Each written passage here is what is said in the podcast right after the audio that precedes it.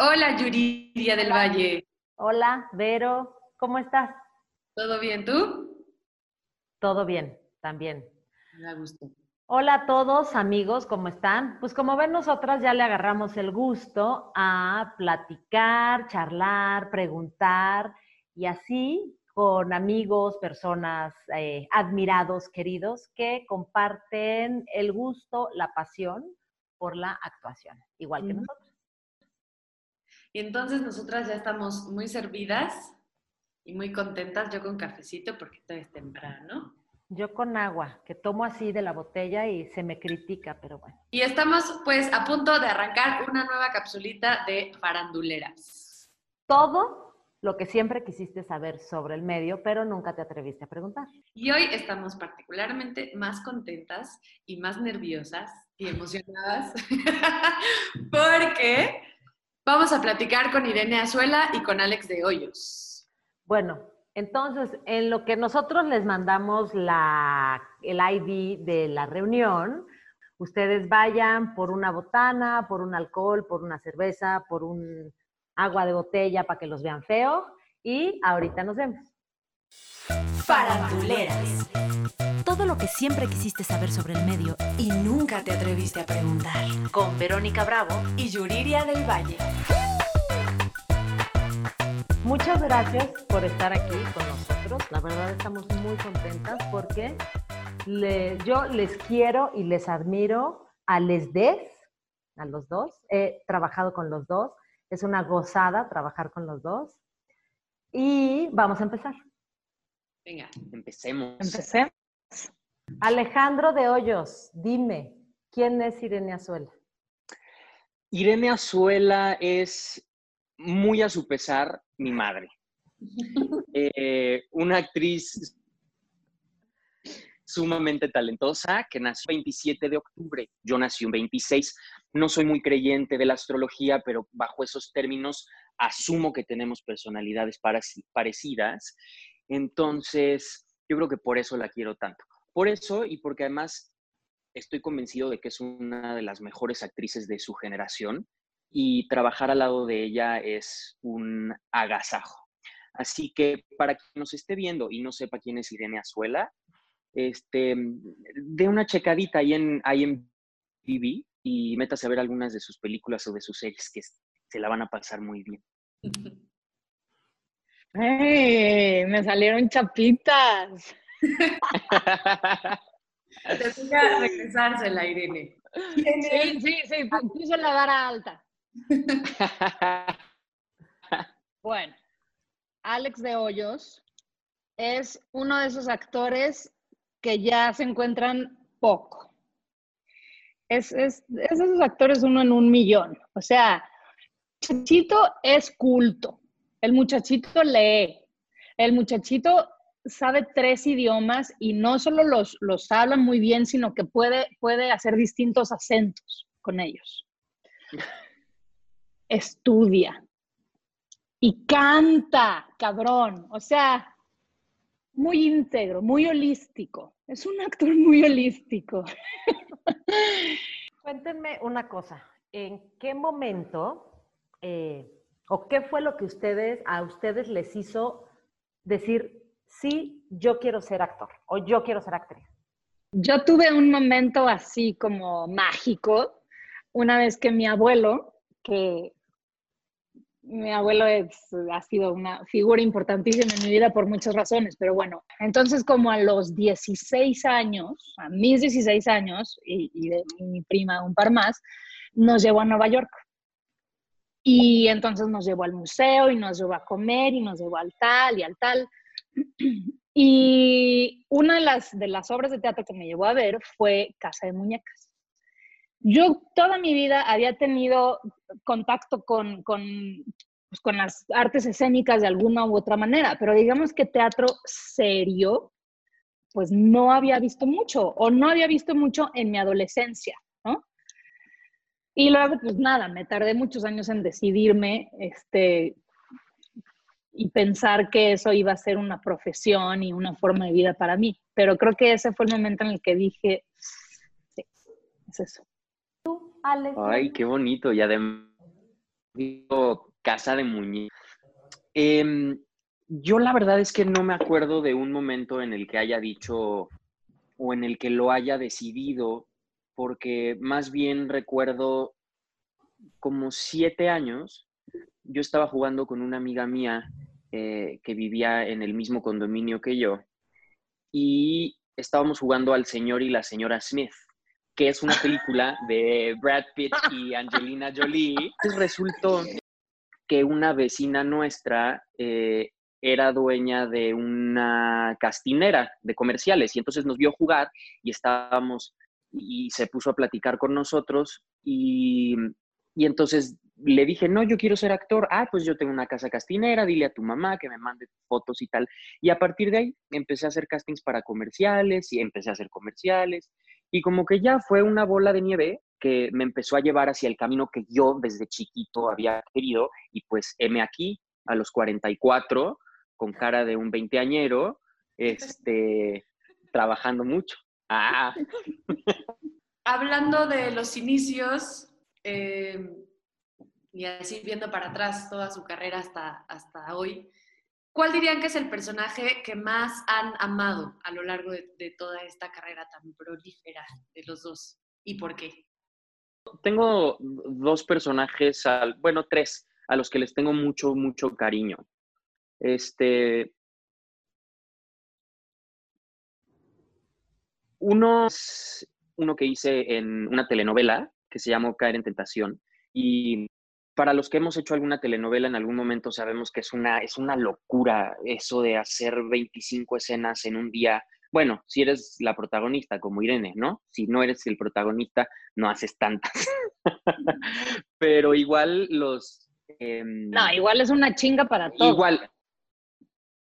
Y este personaje es un chico con una esquizofrenia no tratada y con un enamoramiento, obsesión este, con una mujer mayor que él. Y me retó muchísimo, el director era Eric Morales, me retó mucho, eh, me sacó muchísimo de mi zona de confort y me tenía tan incómodo, pero tan cómodo al mismo tiempo que es uno de mis personajes favoritos. Y yo creo que también em, los personajes que hice en La Sociedad de los Poetas Muertos que es una de las obras de teatro que más me han gustado y que más he disfrutado hacer. Ese proceso fue un agasajo. Eh, hay, hay, proyectos en los que, bueno, siempre es un proyecto que te gusta, ustedes actrices me dirán también, siempre terminas y dices, no, es que se formó una gran familia, esto es una maravilla, qué cosa de proyecto. Pero en los poetas sí se hizo una familia porque Francisco Franco, que es un loco, nos obligó a convivir casi un año antes de, de, estrenar y nos mandaba a jugar fútbol y nos, bueno, o sea, a todo el grupo de actores que cero nos gustaba jugar fútbol. Este, y nos mandaba a ver películas y nos tenía tallereando. Entonces, tuvimos una oportunidad tremenda de construir una atmósfera y de construir personajes. Entonces, bueno, y alternábamos, éramos una compañía que alternaba los seis personajes principales todo el tiempo. Entonces, yo durante la temporada hice eh, Mix Cameron, hice tres personajes de los seis principales. Entonces, ese, ese gimnasito también me hizo tenerle mucho cariño a ellos. ¿Y usted, señora Azuela? Este, mm, yo, el, el, yo creo que al que más cariño le tengo es uno de una película que hice también con Francisco Franco, que es un locazo divino, eh, que se llama Quemar las naves, y lo quiero tanto porque pues, porque era, era una chava como que tenía un, un, abanico de emociones y de posibilidades increíbles. O sea, era regañona, pero era simpática, era amorosa, pero era indiferente Em, lo, quiero muchísimo y, como que mientras estaba haciendo la película no, no, me, no me di cuenta de lo que, de la importancia que iba a tener esa historia, esa, esa historia en mi vida. La pregunta es, ¿invitar a los novios a la fiesta de rapper o novios, esposos, lo que sea, o no, no invitarlos de... Jamás. Es que es rarísimo. O sea, no, no es como que le estás echando licor del 43 al café y vas a ver riquísimo. No, le estás echando un pinche aguardiente a un café que van a ser este, una química explosiva. O sea, no, no, es una cosa, además de que los actores en general tendemos a ser muy como de, es nuestra tribu y entonces nos juntamos y hablamos solo de nuestros pedos y, y te acuerdas y la función y ya viste y, ¿no? O sea, somos como muy locales. En ese sentido, siento que si juntas un grupo de actores y, y, y, y, tres que no son actores, este, no los van a integrar o no van a hacer el esfuerzo por hablar de otra cosa. Siempre vamos a estar hablando de X y Z que tenga que ver con nuestra profesión. Entonces, peor aún, en un rapero o en el final de la temporada, pues estás celebrando y estás exacerbando lo que acaba de pasar en una temporada de tu vida. ¿Por qué carajos meter al otro que no fue parte de eso? ¿Cómo hacen ustedes cuando tienen que hacer un personaje que es totalmente ajeno y distinto a ti? O sea, que es de plano de no no hay nada. O sea, aquí no hay nada. ¿Cómo lo trabajan? ¿Cómo se acercan al personaje? Me ha pasado en una película en la que, pues sí, no, no, no me sentía para nada identificada y entonces escribí muchísimo. O sea, escribí eh, pues, su historia, eso, cómo había sido su infancia, cómo había sido su adolescencia, cómo había sido el haber tenido un hijo, pero como cosas muy, muy particulares, o sea, como siendo muy puntuales en las imágenes. Este, mm, y luego, pues el ejercicio obligado de qué de este personaje encuentro en mí. Y pues sí, si le rascas, siempre hay algo, ¿no? O sea, quizá no en la forma, pero sí en el contenido. Yo encuentro que con los personajes que me resultan más lejanos, trabajo de afuera para adentro. O sea, primero encuentro cosas en el afuera en la fisicalidad, en la voz, en el, en, el discurso. Y entonces eso me va haciendo lógica hacia adentro y, ahí, los encuentro. ¿Qué consideran eh, cuando los invitan a un proyecto? ¿Qué, ¿Cuáles son los factores que, que, consideran que tiene que tener ese proyecto para que ustedes digan, va, ya sea peli, obra, telenovela, serie, lo que sea, este, que ustedes digan, esto sí lo tiene que tener para que yo le entre, o una de estas tres cosas. ¿Cómo deciden?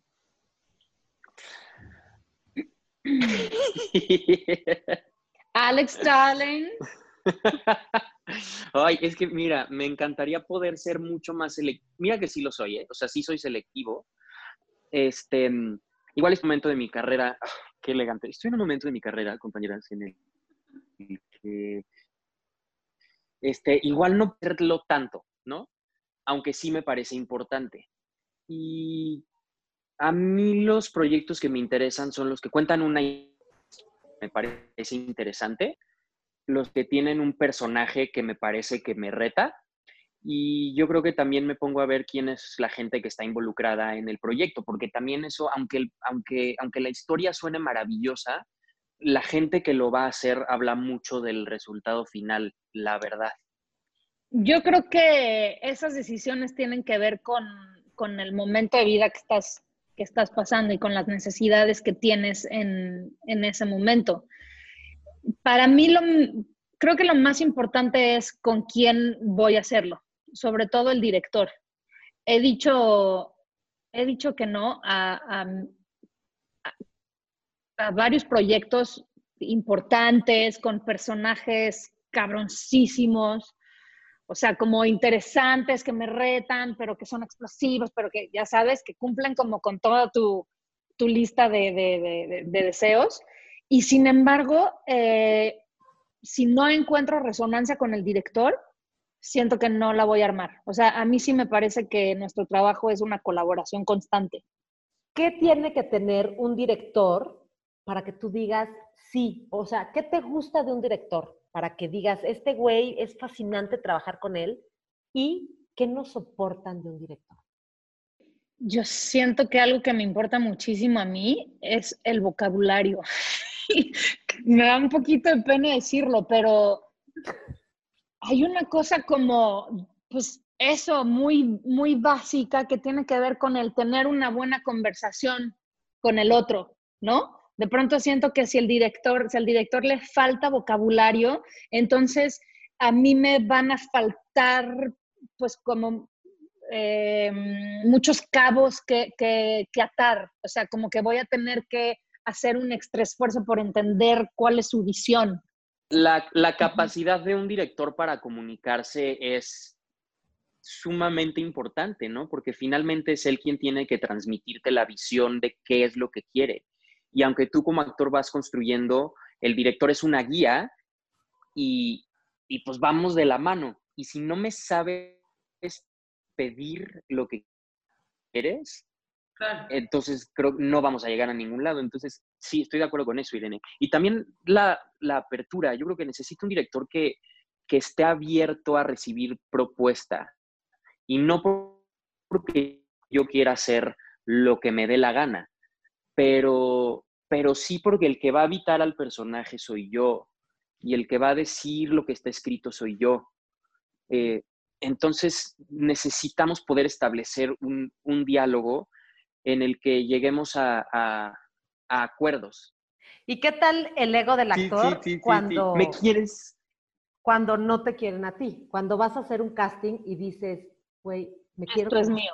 Este es mío, me quiero quedar. Ay, Lo hice increíble y no te quedas. No te quedas. Sí, es, sí, horrible. Eso es, es, fuerte. No, mames, es horrible. Es horrible el, el, no en esta carrera.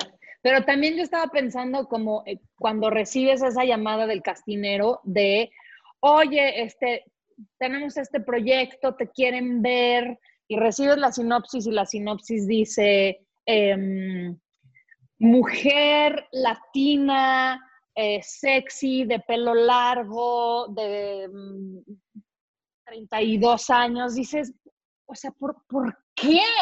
Pero hay una parte, nosotros, pues, que siempre está dispuesta a hacerlo, ¿no? Porque claro. Tal que, y tú sabes perfecto que no eres. Y hay que buscar trabajo, hay que ir al casting, ni modo. Que te vean, que te vean. Que te vean, que te vean. ¿Cómo preparan un casting? Sí. La verdad, entre más pasa el tiempo, menos preparo los castings. O sea, me aprendo el texto y, y, voy y escucho lo que me tiene que decir el señorcito que le va a poner play a la cámara. O sea, uh -huh. híjole, qué horror lo que estoy diciendo, porque, porque para los actores jóvenes esto no está bien escucharlo. Hay que preparar los castings, pero um, es la verdad. Oye, oye, pero es que sí, la gente de repente no sabe hacer casting, ¿no? O sea, llegas como actor y dices, pero es que ¿por qué? Pues esto no es un casting. ¿Qué, qué estás haciendo? O sea, pues parece casting de comercial. ¿Quieres que me coma un yogurto? ¿Qué quieres que haga? No, o sea, este... hasta las comerciales a veces lo tienen más, lo, lo, saben hacer mejor, porque lo hacen tanto y tan mecánicamente que ya saben qué pedir. Y, y sí, ya sabes a lo que vas, ¿no? A, a, a mamar, a un casting de comercial. Pero cuando te ¿Sí? toca un proyecto choncho de un director que admiras, es tristísimo, es devastador. A mí me. Porque algo, o sea, sí, te, o sea, tengo materia para, para dar, tengo potencial, pero si, si no me sabes pedir o si me pones en una circunstancia en la que estoy incómoda, insegura, eh, no tengo datos, no tengo contexto. Y... Sí, yo creo que tiene que ver con dos cosas. Uno, el ego del director o directora en cuestión y como la parafernalia que hay alrededor de ellos, porque también hay una cosa así, o sea, los castineros creo que son parte de, de, del ego del director. O sea, claro. por supuesto, por supuesto, no les vamos a decir de qué se trata. Por supuesto, les vamos a dar un cuartito de la escena que tú nos mandaste. Este, y, y los tratan así, con, con, ¿cómo se dice? Con bombo y, y platillo. Bombo y platillo. Pero, este, el... pero, también hay una cosa como muy perversa sí. de su parte, porque están buscando algo sin decírtelo. Claro, es como... Y eso es bien cabrón, porque pues tú te estás poniendo abajo de una lupa a que te vean sin, sin saber qué es lo que están eh, buscando en ti. Sí, sí, sí. Son lo peor. como súper, estamos muy vulnerables los actores, ¿no? O sea, está cabrón. Y lo peor es que estamos dispuestos, o sea, lo hacemos dispuestos, porque pues no te queda de otra. Que la verdad me parece también noble de, de nuestra parte.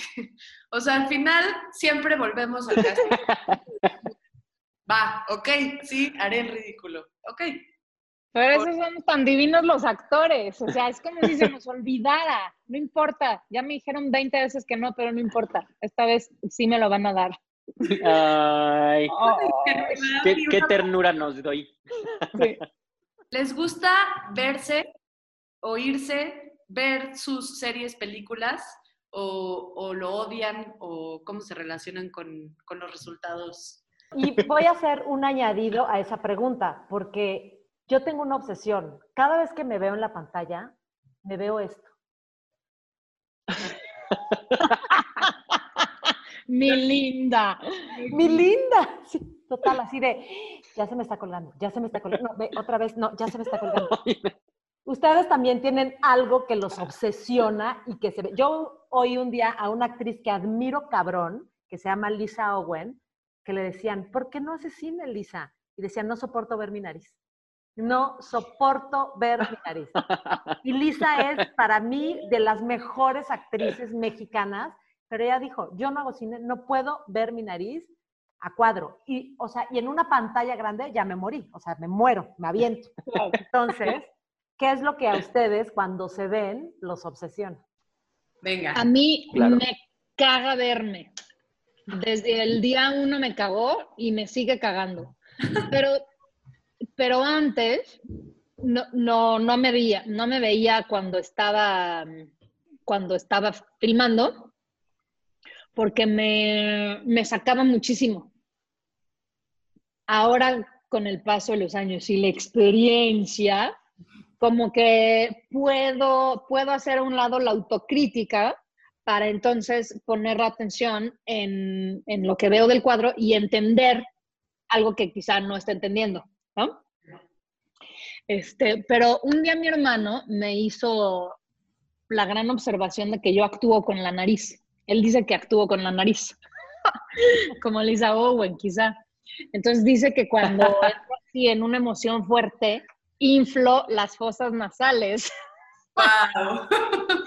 y sí es cierto, o sea, cuando lloro así en mi vida, lo primero que hago es inflar esto. Y entonces, pues se chingó la cosa, porque ya, ya que me fijé en eso, pues no paro de ponerle atención. O sea, es lo primero en lo que me fijo y digo, puto, pero nunca he podido como estar en la escena pensando, no infles la nariz, no infles la nariz, no infles la nariz. Eso no lo he logrado. Pero ahora que, que me acerco al monitor, la verdad es que entiendo un chingo de cosas. Antes no lo hacía porque no, no podía, no me daba, no podía estar en las dos cosas. Pero ahorita sí, y, y creo que sí vale la pena hacerlo. Pero no lo puedes hacer en cualquier momento, la verdad me veo llorar o me veo enojarme y entonces me fijo mucho en que, o sea, que traigo los, los hombros de arete de repente, o sea, hago una escena así como muy intensa y entonces ya me veo y parece que traigo los hombros aquí, digo, ¿qué pedo? O sea, tus sombreras ochenteras, ¿qué, ¿de dónde las sacaste? me, me rechoca, o sea, no lo aguanto. O sea, trabajar, subirte al escenario con Alejandro de Hoyos, es decir, concéntrate, sigue el trazo, recuerda el texto, vive, siente, vive la emoción, no sé qué, y no te rías, güey, porque Alex te va a hacer reír. Ay, yo eso lo disfruto tanto. Pido disculpas a mis compañeros, pero yo creo que se la pasan muy bien. O sea, pero les haces cosas en la ficción para hacerlos reír. Me parece muy divertido poder jugar, o sea, estar tan seguro de lo que estás haciendo, este, vaya, no, no, en una, no en un nivel de soberbia, pues, pero, o sea, tener tan afianzado el texto y el trazo y como la química que tienes con tus compañeros, que de repente puedes jugar. Claro. Eh, ¿Qué le dirían a la bandita que está empezando en el mundo de la actuación? ¿Qué le aconsejarían o, o qué, qué le dirían? Que hay que ser autocríticos y lo suficientemente humildes para mm, aceptar cuando las cosas no nos están saliendo. Eh, para recibir dirección, este, para recibir réplica de nuestros compañeros, para mm, afrontar un proceso y crear de la mano, este, humildad, o sea, como actor todo el tiempo necesitas humildad para recibir un no en un casting. Yo creo que lo más importante es identificar si sientes placer al hacer esto, porque es una carrera difícil y es una carrera en la que, en la que pues sí, te vas a topar con, con momentos muy duros, con, con, con nos muy frecuentes, y si no encuentras una pasión eh, en esos pequeños momentos en donde, en donde el sí reina la cosa, pues entonces cambia de carrera. Llegamos a una Sí, parte es bien padre. última y final, que es como una especie de preguntas random que no tienen absolutamente nada que ver con nada, ni con nadie, ni nada, pero son divertidas. Creo. Creemos. Bueno, Irene, canción culposa favorita. Este, la maldita primavera. Alex, Eh, em, 17 años. Y es así súper culposa, Sí, ¿eh? es culposa, Oye, pues. está, mira, Sí. Yo también, vetada de la lista. No, Alex, no, no. ¿qué Ajá. profesión nunca harías? Eh, no sé, proctólogo. No sé. Maybe. Irene.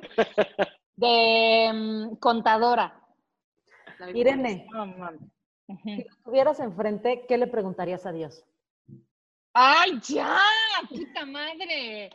Ah, Este, que cuando va a acabar la cuarentena. ¿Tú, Alex? mm, no sé, yo creo que yo le preguntaría en qué momento se distorsionó tanto su mensaje de amor y unidad. Ok. Alex, un vicio. El Instagram. Irene, Chócalas. Puta, sí. Sí, caray. Irene, ¿quién es tu persona favorita? Mi hija. Alex, Ah. Mi mamá. Alex, ¿cuál es el error más grande de tu vida? Que te acuerdes ahorita. ¡Wow! Este. Puedes decir tu nombre. ¡Ah! Este, no sé, no lo sé. Honestamente no lo sé. Está bien. Quizá no existe. Irene, Em, no, no el más grande de mi vida, pero, pero me arrepiento de haber pasado mucho tiempo con una persona que no, no debí de haber pasado tanto tiempo. Irene, amor platónico. Mi linda. Em, Robert Downey Jr. oh, Mm. Alex, Ay, Robert Downey Jr. A mí se me hace que es porque es el que gana más de los Avengers, Irene Azuela. A mí no me engaña. Fíjate, no tenía ese dato. Uy, este, no sé. Puede ser Darren Criss o Jessica Chastain. Irene, después de ti, ¿quién es la mejor actriz mexicana? ¡Ándale! Que conste que no lo dije yo, ¿eh? Soy yo. Este. mm, Lisa Owen. Alex, después de ti, ¿quién es el mejor actor mexicano? Mm, Me encanta. Eh, la Juan Manuel Bernal. pregunta. Alex, mejor beso que hayas dado en la ficción. quizás puede ser a, a Erika de la Rosa. Ah, caray. Irene, Este. Jorge Poza. Jorge. Miren, Jorge. Osa. ¿Qué ropa y qué posición utilizan para dormir? Eh, Alex. En época de calor, en calzones, por supuesto. Este, ¿Y qué Y posición? cuando no, una pijamita muy bonita. Y duermo de lado. Ay, y yo, se los voy a actuar porque eso me dedico. Duermo así.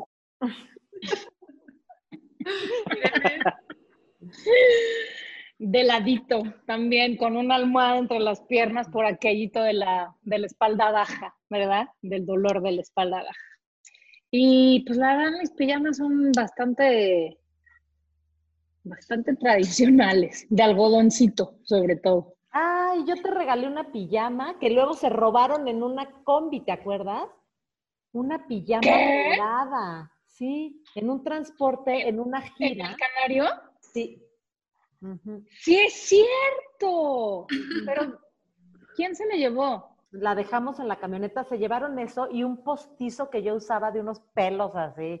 Horrendo, sí, sí, sí. sí, sí. Este, esta me gusta mucho. Eh, Irene, personaje que harías mejor que la actriz que lo hizo en Hollywood. ¡Ah! ¡Qué padre! Puta, no mejor, pero me encantan todos los personajes que le dan a esta chava, ¿cómo se llama? Ay, no puede ser, esta, esta The Girl Next Door, así, la gringuita guapa, este, que ahora fue, ¿ves? Yo esto, o sea, Scarlett Johansson. No, no puedo terminar una frase entera sin, sin dudar. No, no, es mucho más como ordinaria. Ella estuvo, ella fue parte de la película, puta, no puede ser, Jennifer, Jennifer, Jennifer Lawrence.